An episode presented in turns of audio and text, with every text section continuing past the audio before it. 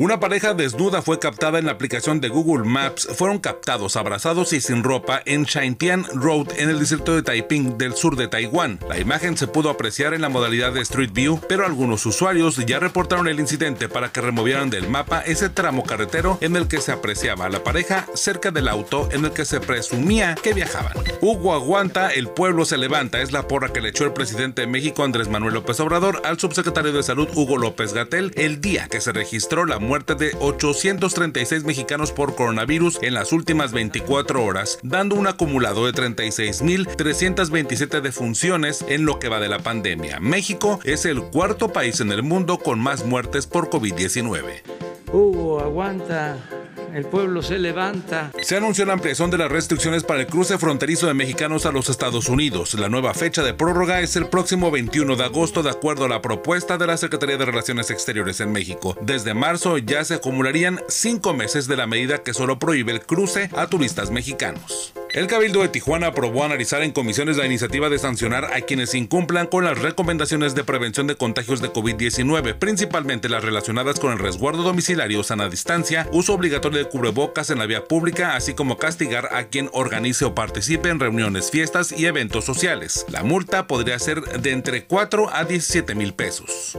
Un hombre sin cubrebocas al que se le negó la venta de un helado agredió a tres de los trabajadores de una sucursal de la franquicia de Dairy Queen en Tepic, Nayarit. El cliente violó dos reglas de atención, no portaba cubrebocas e iba acompañado. La policía nunca acudió para atender el incidente. El presidente López Obrador negó el presunto recorte presupuestal en 37 millones de pesos para prevenir la violencia contra la mujer que cuestionó directamente la periodista Isabel Young del medio internacional Vice. Horas más tarde, Young reportó el hallazgo del cadáver de una mujer en el Estado de México. Realmente, ¿cuáles son las cosas concretas que su administración está tomando para combatir la violencia de género?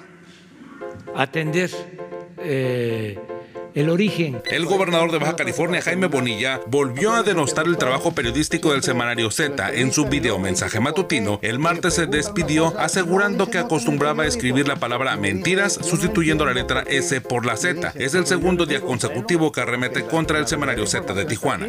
Lo demás es mentiras, nomás que yo lo escribo con Z. Se registró la felicitación 57 del presidente Donald Trump hacia Andrés Manuel López Obrador en conferencia de prensa en la Casa Blanca informó sobre el avance de la construcción del muro y los 27 mil soldados mexicanos o efectivos de la Guardia Nacional que resguardan la frontera para evitar la migración de México hacia los Estados Unidos. La senadora Lili Telles anunció que la bancada del Partido Acción Nacional demandará al subsecretario de Salud en México, Hugo López Gatel, por negligencia ante sus pronósticos fallidos en torno a la tendencia de contagios, muertes por COVID-19 y omitir el uso de cubrebocas como medida preventiva del coronavirus. Kenty Robles es la primera mexicana en jugar para el Real Madrid y ya fue presentada con el equipo merengue en la Liga Femenil. Se anunció que será titular y así se amplía el espacio ganado por las futbolistas en el balompié internacional. Para 2021 estará a la venta un juego de 2.646 piezas de Lego que forman una consola NES de Nintendo y una televisión clásica que emula el primer videojuego de Mario Bros. en la década de los 80. Costará 229 dólares y será compatible con los juegos interactivos que ya había anunciado la alianza de Lego con Super Mario Bros. Por si alguien preguntaba, soy Ernesto Eslava.